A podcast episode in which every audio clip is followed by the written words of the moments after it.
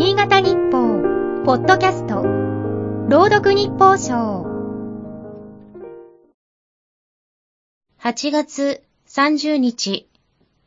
この夏、登山を楽しんだ方も多いだろう。登頂を果たして、やっほーと叫び、山彦を聞いた人もいたに違いない。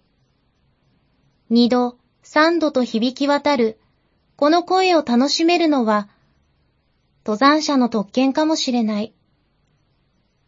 山彦は人の声の反響だ。音波が周囲の山などに衝突し、跳ね返ってくる。昔の人は精霊が登山者の声を真似していると考えたようだが、当然ながら聞こえてくるのは登山者自身の声である。こうした反響が起きやすいように、音を反射するコンクリートやタイルなどで内装を処理した部屋を反響室という。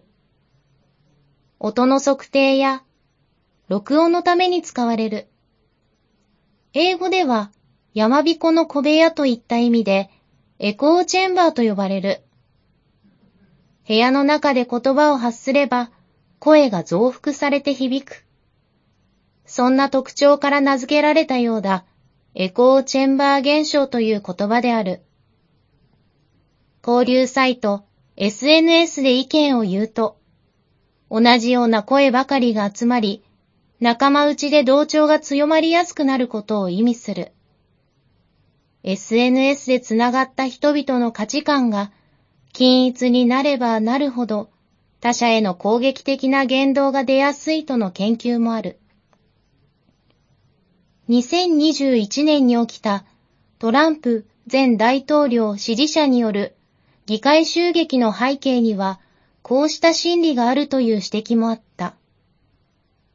総務省の23年版の情報通信白書によると、SNS で自分に近い考えが表示されやすい機能について知っていた人の割合は38%ほどで、米国や中国の約半分の水準しかなかった。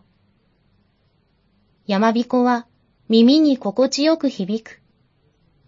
けれど、自然の中でこそ楽しみたい。